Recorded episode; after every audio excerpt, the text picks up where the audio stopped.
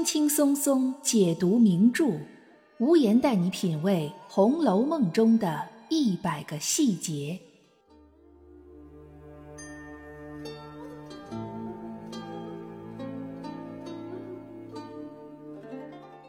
各位听友，大家好，欢迎收听《红楼梦》中的一百个细节之人物关系系列。在上一回，暗夜给大家讲到邢岫烟的时候。就提到了和邢岫烟关系很亲近的一个人，在《红楼梦》中呢，和邢岫烟关系亲近的人确实是非常的少，所以我一说，大家应该就都有印象。这个人呢，就是妙玉。在当时讲邢岫烟的时候，随着对邢岫烟这个人物的了解，我仿佛也更多的了解了妙玉这个人，所以当时就有一种想法，就是想把妙玉她的身世、她的人际关系。他这个人的性格特点，再拿出来跟大家分享一下。依然还是老规矩啊，因为时长的关系，我们这一期节目呢，可能还是分为上下两期，也欢迎大家收藏收听。那说到妙玉这个人物呢，我就不禁要想起刘心武老师。刘心武老师除了在研究秦可卿之外，他对妙玉也是比较有研究的。因为我记得曾经有一个采访，问刘心武老师说：“你最喜欢的红楼人物是谁？”刘心武老师说了妙玉。但是就暗夜无言自己个人的这个体会来讲，包括我们的那个红楼听友群那个微信群，暗夜无言不是给大家留言说，如果想进群的话，可以在好友申请的时候说一下自己最喜欢的红楼人物是谁。通过这样一个方式，就能确认大家是要进《红楼梦》的这个群。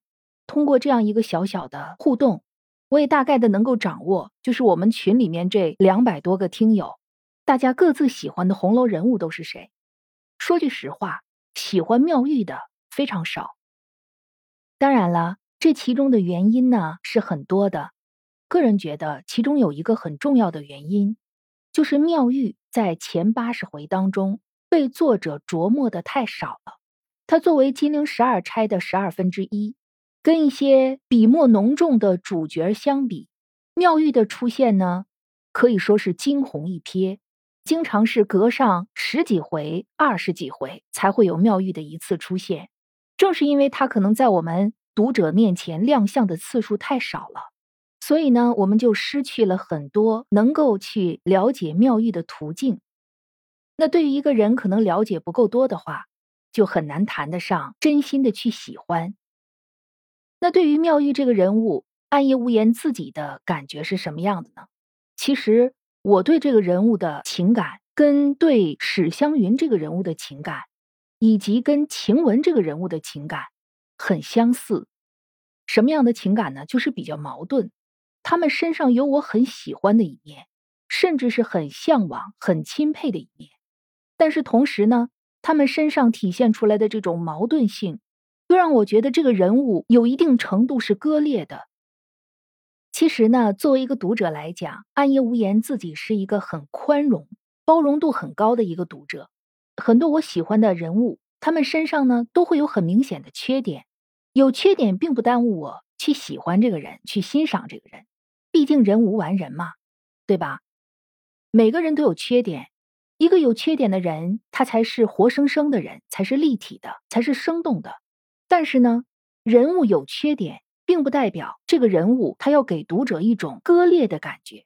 就是这个人他可以有缺点，但是他的人设和他的缺点不能是极其矛盾的。如果这个矛盾冲突过于强烈的话，就会给人造成一种割裂的感觉。不知道我这样形容，大家能不能听明白？举一个很简单的例子，比如说林妹妹。林妹妹她的优点是什么呢？善解人意，才华横溢，心思细腻，对感情非常执着，而且活泼，语言幽默，对吧？她有很多很多的优点。但是同时呢，林妹妹也有很多的缺点，比如说她太过于敏感，凡事想的太多，思虑过重，再加上有的时候呢，会有一些多疑、小心眼儿。你看他的这些缺点，实际上是跟他那个正面的优点并不矛盾。一个重感情的人，真正把感情放在心里的人，他可能恰恰就是一个多思敏感的人。相反，一个没有感情的人，或者说感情比较淡薄的人，他可能也就想的少了，他就不会多思了。既然不多思，也就不多疑，也就不敏感了，对吧？这都是一脉相承的。所以说，林妹妹有缺点，但是她的缺点和她的优点并不割裂，她的优缺点放在一起，反而更能够去烘托林黛玉这个人物的形象，让她的形象显得更有血有肉了。那么说回妙玉，妙玉这个人物为什么给我一种割裂的感觉呢？其中一个很重要的原因，可能就是我们没有看到八十回之后妙玉的人物故事走向是什么样的，他又会迎来一个什么样的人生结局。如果把他的一生看得完整，可能这个人物就不会那么割裂了。那么我们现在看到的成高本的后四十回，妙玉是那样的一个结局，在我的节目里呢，我们先就此不做讨论。因为本身成高本就是存在争议的，它未必是作者的原意。在我的节目里呢，这些分析和讨论百分之九十五以上都是基于《红楼梦》前八十回的文本的，很少涉及到后四十回的成高本。刘心武老师呢，醉心于研究秦可卿的身世以及这个人物在现实中的原型是什么样的，就给人一种感觉。秦可卿似乎是整部《红楼梦》中最神秘的一个人物，毕竟作者在写到他的时候，也是经过了几次增删，所以我们看到的秦可卿的形象呢是不完整的，甚至是有些地方是矛盾的。但其实我觉得，跟秦可卿相比，妙玉的身世一点也不差，也非常神秘，也是到现在为止难下一个定论，说妙玉她跟贾府无亲无故。究竟是凭什么能够跻身金陵十二钗呢？这个问题其实，在之前的节目当中呢，暗夜无言也分析过。妙玉之所以能够出现在金陵十二钗政策当中，一定是因为他跟贾府有很紧密的关系，或者说他未来会和贾宝玉产生一些紧密的联系。金陵十二钗这十二个人全都跟贾宝玉有关系啊。无论是情感关系还是亲缘关系，反正都是有关系的，息息相关的。妙玉肯定也不会例外。但是妙玉确实是金陵十二钗政策这十二个女性当中最特殊的。我们首先来看书中的第十八回。第十八回呢，贾元春即将回家省亲，所以贾府呢就开始将大观园里面装修起来。还要让大观园的内部更加充实，填一些人口进去，所以就采买了一些女幽灵，又采访聘买了小尼姑、小道姑等等，让这些人呢住到大观园里去。在这些人中，有一个人是最特殊的，那么这个人呢就是妙玉。是谁来说的呢？跟谁说的呢？是林之孝家的来跟王夫人说的。林之孝家的原话是这样。外有一个带发修行的，本是苏州人士，祖上也是读书仕宦之家。因生了这位姑娘自小多病，买了许多替身皆不中用，到底这位姑娘亲自入了空门，方才好了。所以带发修行，今年才十八岁，法名妙玉。那从这一段话当中，我们能够分析出哪些关键的细节呢？首先，妙玉是苏州人。和谁是老乡啊？跟林黛玉是老乡。妙玉是什么样的出身呢？她的祖上是读书仕宦之家。什么叫读书仕宦之家？就是他们家里男性都是读书人，曾经有人通过读书这条途径，通过科举取士当了官儿，而且这个官儿呢可能还不小。在封建社会，通过这种方式成为官宦之家的。叫做清贵之家，凭自己的本事，我靠自己的才华，靠读书，靠科举考试，哎，我成为了当官的，而且一般呢，这个官儿不小，才能称作是仕宦之家。哎，这样的人家属于清贵人家，跟贾府的这种富贵呢，并非同一种富贵，这个我们要注意。贾府是因为当年荣国公和宁国公跟着先皇打仗的时候立下了军功，甚至可以说救了先皇的命，以军功起家，最后被封为荣国公和宁国公。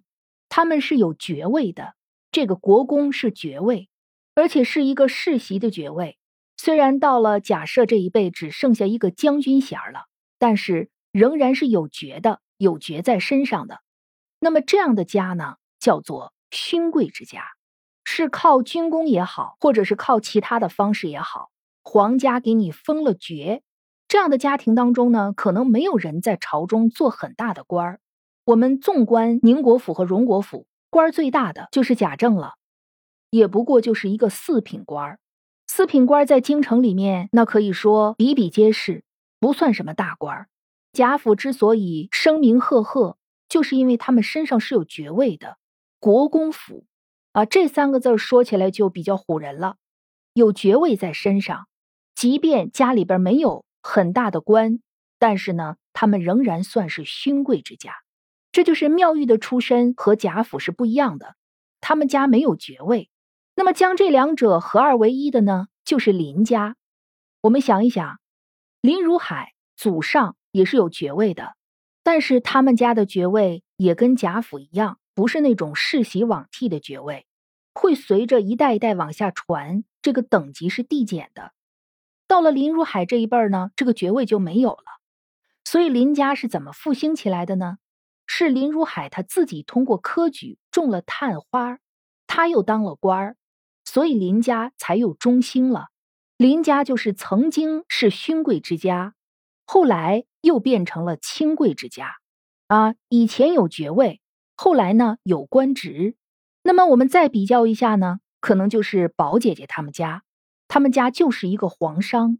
薛蟠可能是花钱买了一个官，挂了一个闲职，也不用去上班，就是每年领一领这个工资就完了，工资也没多少。他这个官儿就跟贾琏买的那个官儿，以及贾珍给贾蓉买的那个官儿是一样的，都是没有实权的。那么再往上追溯呢，说薛家是紫薇舍人薛公之后，这个紫薇舍人呀，也不算是什么实质性的官职，他有点相当于负责起草政令、起草诏书的这种秘书、执笔的秘书一样。而且后来呢。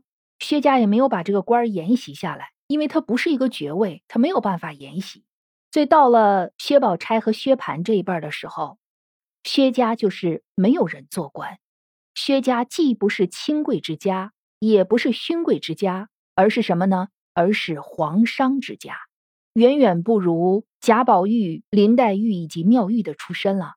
那么像妙玉这样的一个出身，清贵之家、仕宦之家。他为什么会进到贾府里来呢？我们继续看刚才是怎么向王夫人介绍妙玉的。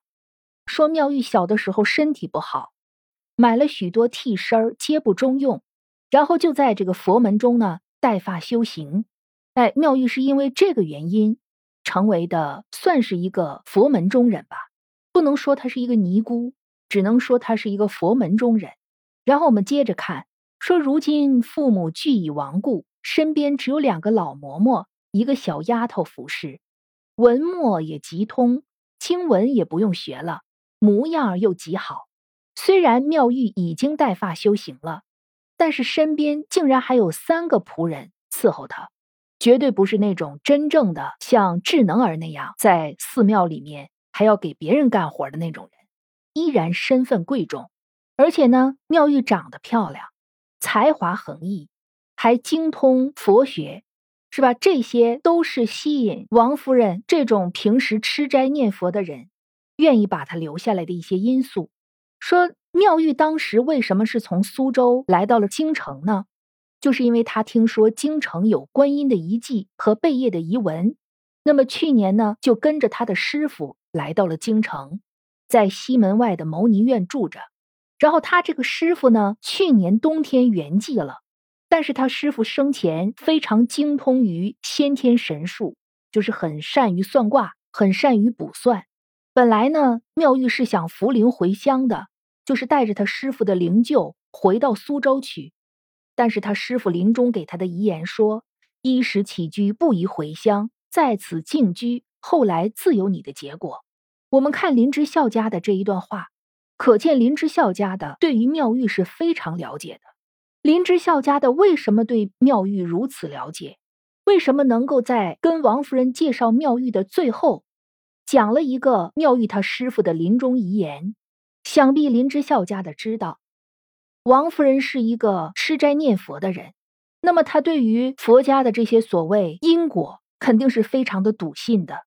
那与其让林之孝家的跟王夫人说妙玉长得多漂亮，多么有才华，然后又是怎么怎么样不方便回苏州，与其说再多的这些话，不如直接最后扣题，说到因果关系上，说到一位精演先天神术的师傅给他的临终遗言上，都不如这样一个可能半真半假的故事更吸引王夫人。所以你看，林之孝家的说到这儿。原文就说了，王夫人不等回完，便说：“既这样，我们何不接了他来？”而前边说了那么大一段，都没说要把妙玉接来。说到他师傅临终遗言的时候，王夫人终于心动了。所以我觉得林之孝家的说这一段话，应该是经过精心的准备的。像这种出去采买、这种外联的工作、对外的工作，不是由林之孝家的这样的女性来负责的。这件事儿呢，多半可能是由林之孝这样的人来负责的，所以林之孝家的他自己不可能认识妙玉，这些话很有可能是他听自己的丈夫转述的。那么林之孝又是听谁说的呢？谁能做得了这个决定？将什么样的人安置在大观园中？这样的人将来涉及到元春省亲这样一件非常重要的事儿，可以说是贾府这么多年来最重要的一件大事儿。肯定是得有一个说了算的人来拍板，不是说你随随便便的林之孝家的就能做决定。说这个妙玉不错啊，我把他好好的了解一番，然后到王夫人面前去说一说，王夫人就能决定把这个妙玉请进来。虽然这都是内宅的事儿，但是一定是要由外面的男人来拍板的。因此，我们这么一分析呢，就把一个看似跟妙玉毫无关系的人。给他联系起来了，这个人就是贾政。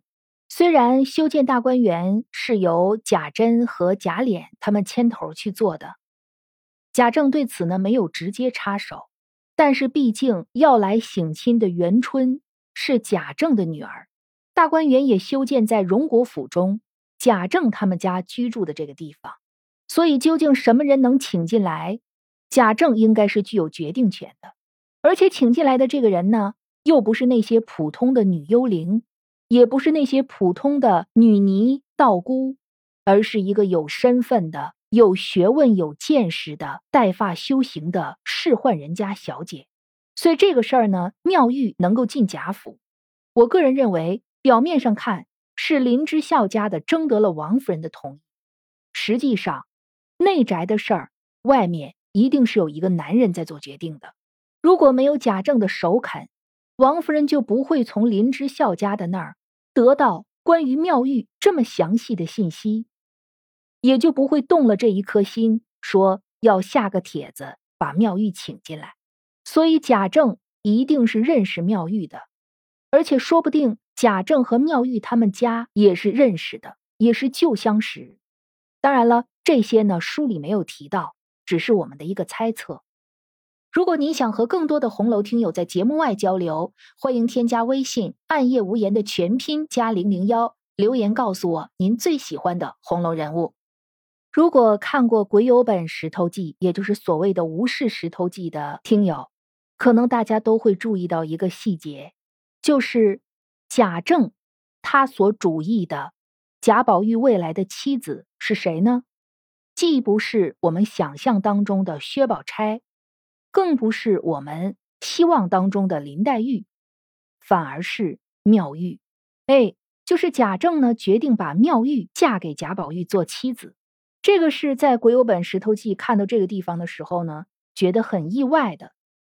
但是仔细的想一想，反复的去推敲一下，倒也不是那么特别的荒诞，倒也是有几分可能性的。就像我们刚才分析的那样，如果。妙玉进贾府是经过了贾政的默许的，那么作为贾政这样一个人呢，他是否会做一些荒唐的事儿呢？就是一个不知根不知底儿的人，就把他请到大观园中去居住，而且让他离宝黛钗他们这些年轻的公子小姐们距离这么近。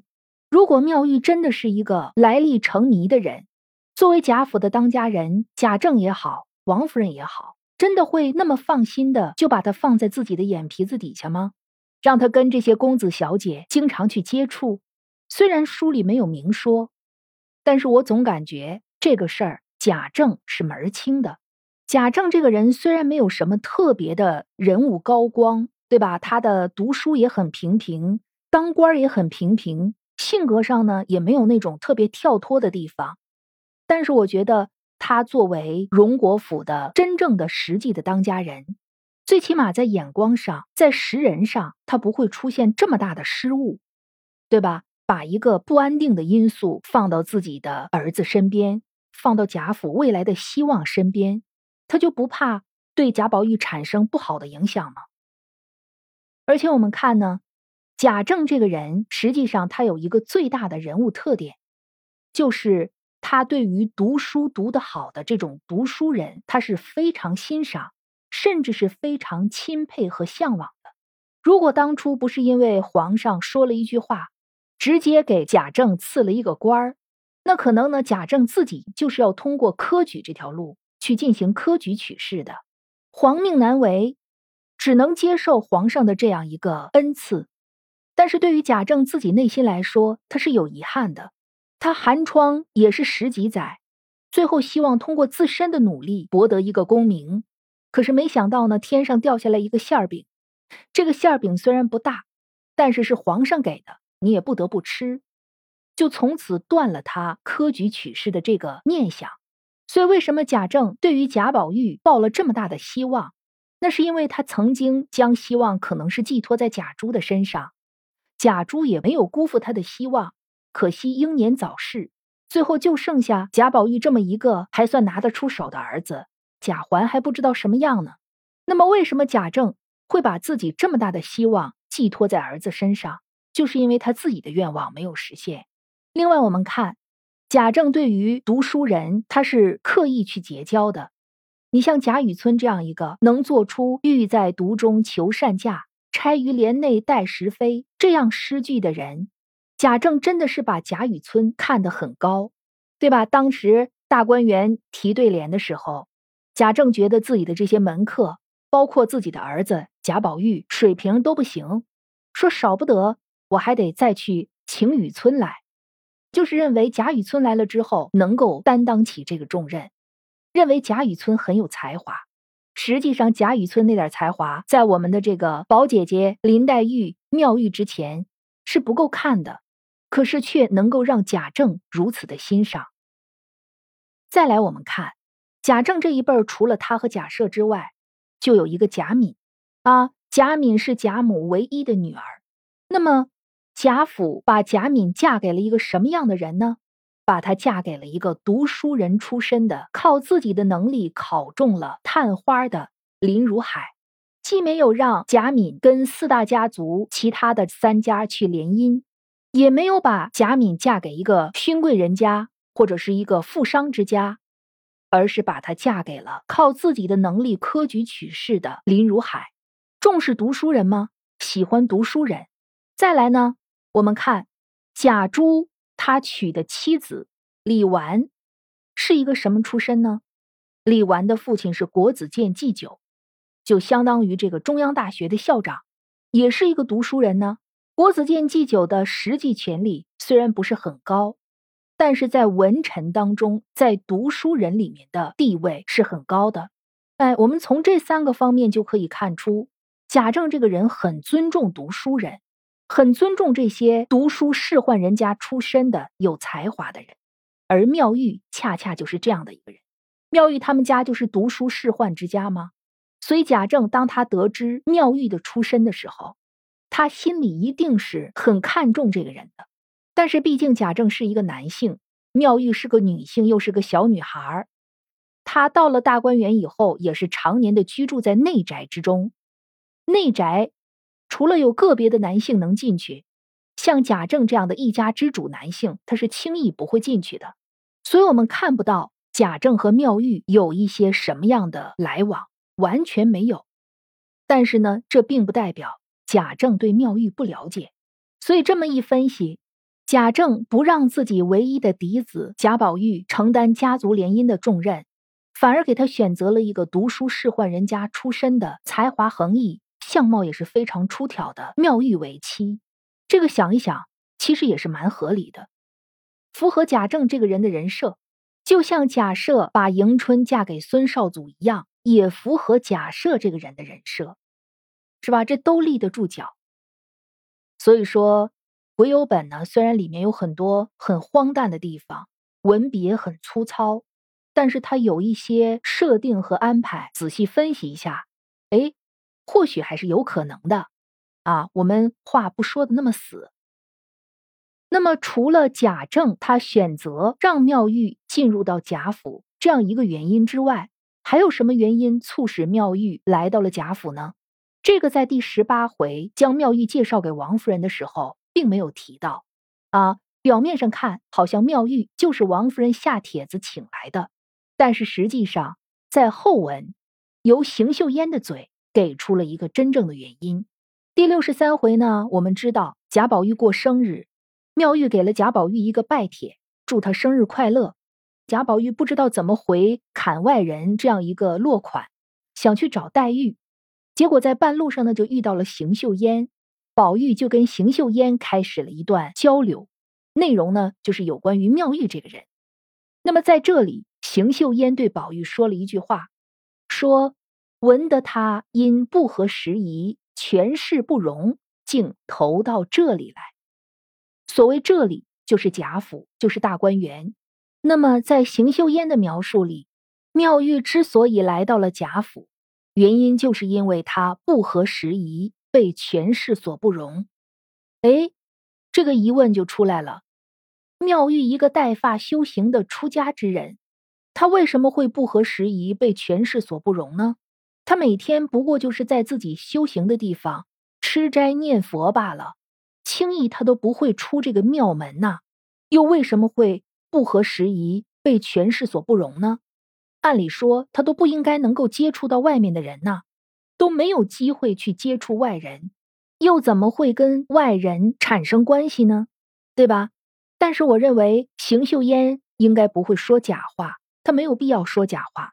那么这里面就有两种可能性了，一种就是妙玉要为自己进贾府找一个理由。毕竟妙玉最开始呢说过，他说侯门公府必以贵势压人，我再不去的，哎，非常骄傲。所以因为他这句话，王夫人才下个帖子把他请进来的。然后呢，妙玉就进来了。进来了之后呢，那他之前所说的“我再不去的”这句话就白说了，是不是？那可能妙玉觉得呢，没有办法去解释这种向权势低头的行为。所以他就给自己找了一个原因，说是不合时宜，为权势所不容。哎，这是一种可能性。那还有一种可能性呢，就是妙玉确实是跟一些权贵产生了矛盾。那我们就想了，一个十八岁的带发修行的女子，她怎么会跟这些权贵产生冲突呢？产生冲突的原因是什么呢？这个世界上人和人之间产生冲突。无非是两个原因嘛，一个是因为钱财利益，一个是因为情感。那你想，妙玉会是哪一种呢？会不会有一种可能性，因为妙玉的才华，因为妙玉的相貌，再加上她一个孤身的女子，所以可能有一些权贵之人啊，以势压人，或者是想要霸占她，等等，这种可能性都是有的。那么妙玉就想了。我与其孤身一个人在外面这样住着很不安全，那我还不如依附于贾府。毕竟呢，贾府向他展示出了一些善意，而且呢，贾府是规规矩矩的下帖子请他，啊，尊重他，既对他展示出了足够的善意，又能够尊重他的身份和地位。所以，鉴于这两种原因，妙玉就选择了投靠到贾府。也算是找到了一个保护他的地方，那可能就是有这两种原因呗。所以我觉得邢岫烟的这一番话，我们也可以从这两个角度去分析，这才是妙玉进入贾府的背后的真正原因。当然了，这个里面也缺少不了妙玉自己的主动和贾政对妙玉的足够的了解。就这样，身份非常神秘的、出身神秘的妙玉进入到了贾府当中。然后等到下一次妙玉再亮相的时候，给人的感觉就是又变了。他给人的感觉变成了两个字，哪两个字呢？有钱。哎，妙玉是很有钱的。我们就问一个问题，请问一个父母双亡、远离家乡、出家十几年带发修行的年轻女子，她为什么身边有那么多的珍品呢？光在第四十一回。品茶龙翠庵的时候，就向我们展示出了好几样了。给贾母和刘姥姥他们用的呢，可能是普通一些的，海棠花是雕漆填金云龙献寿的小茶盘，成窑五彩小盖钟，官窑脱胎甜白盖碗。你看这三种当中，最普通的可能就是官窑脱胎甜白盖碗了，没有什么花哨。但是呢，我们注意，它是出自于官窑的。一般的普通的家庭也不过就是用一些民窑的产品罢了，能用得上官窑的，都是有身份有地位的。这三样还是最普通的呢。后面妙玉为了招待黛玉和宝钗，拿出了斑袍甲、点西桥，以及九曲十环一百二十节盘球整雕竹根的一个大海。要文雅的也有，要有历史价值、文物价值的也有。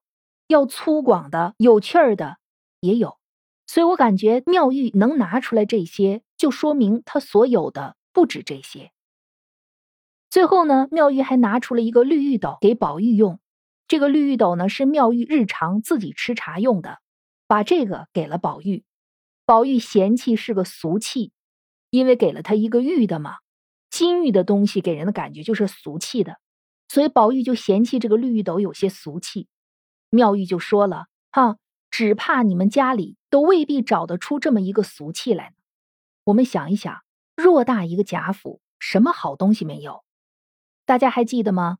当时刘姥姥进大观园的时候，李纨在大观楼下面看着这些丫鬟小厮们上去搬东西。当时呢，看刘姥姥在这眼巴巴的看着，说：‘你老也上去看看。’刘姥姥上去看了之后，只觉得满坑满谷都是东西啊。”惊讶的只顾着念佛了，就这么富贵的一个贾府，居然满府都找不出像绿玉斗这样的一个俗气来，只能有两个原因了，一个是妙玉她身上的财富并不比贾府的财富少，那么第二个原因呢，可能就是妙玉太骄傲了呗，自视甚高，觉得自己的东西与众不同，天下难寻其二，是吧？只能有这两个原因了。那么哪一个原因更可能是真正的原因呢？这个就仁者见仁，智者见智了。再来呢，妙玉不仅是喝茶的器具珍贵值钱，他喝的茶也都是好茶呀，陆安茶、老君梅，这都不算好的，给宝钗和黛玉吃的才是好水好茶。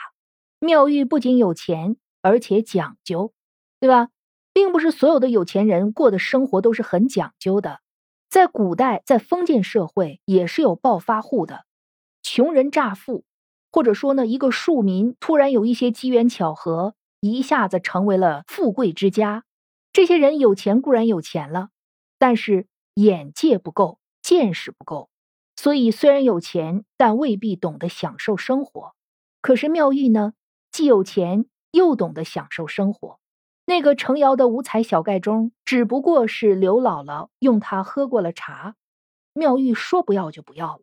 虽然说这个里面有妙玉她有洁癖的一面，她这个洁癖呢，不仅仅是表现在卫生习惯上的洁癖，她主要是思想上的洁癖。